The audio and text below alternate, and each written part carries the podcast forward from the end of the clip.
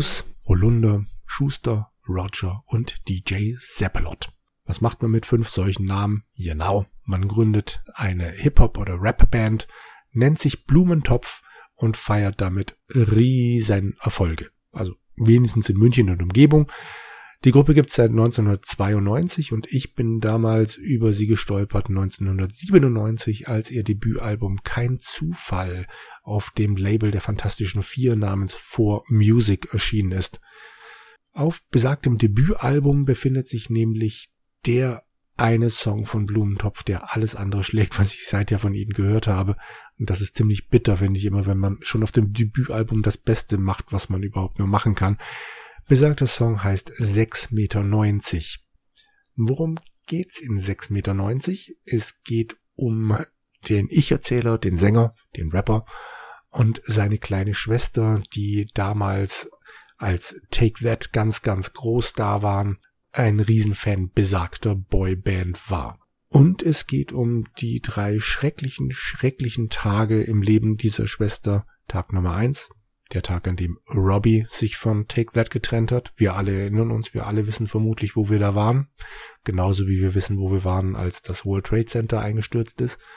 Tag Nummer zwei, der Tag, an dem Take That sich endgültig aufgelöst haben, beziehungsweise der Tag, an dem Take That ihre Auflösung bekannt gegeben haben. Und natürlich Tag Nummer drei, der Tag, an dem Take That dann das letzte Mal bei Wetten das aufgetreten sind. Damals war noch nicht klar, dass auch Boybands wieder zurückkommen können und mit ihrem Publikum gemeinsam altern können. Mittlerweile machen sie es ja alle, aber damals ging man wirklich davon aus, okay, das war's jetzt mit Take That. In Zukunft gibt's auch wieder richtige Bands in den Charts. Die kleine Schwester des Sängers hat große Probleme damit, das zu akzeptieren, genauso wie verschiedene andere junge Mädels damals. Wir erinnern uns, glaube ich, an die Bravo und andere Titelseiten.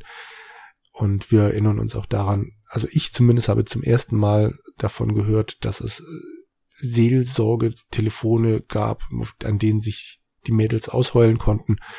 Und genauso hat das auch die Schwester des Sängers gemacht. Es hat aber alles nichts genutzt. Es gibt auch die wunderschöne Zeile, wir versuchten es mit BSB, dem Methadon für Junkies dieser Art.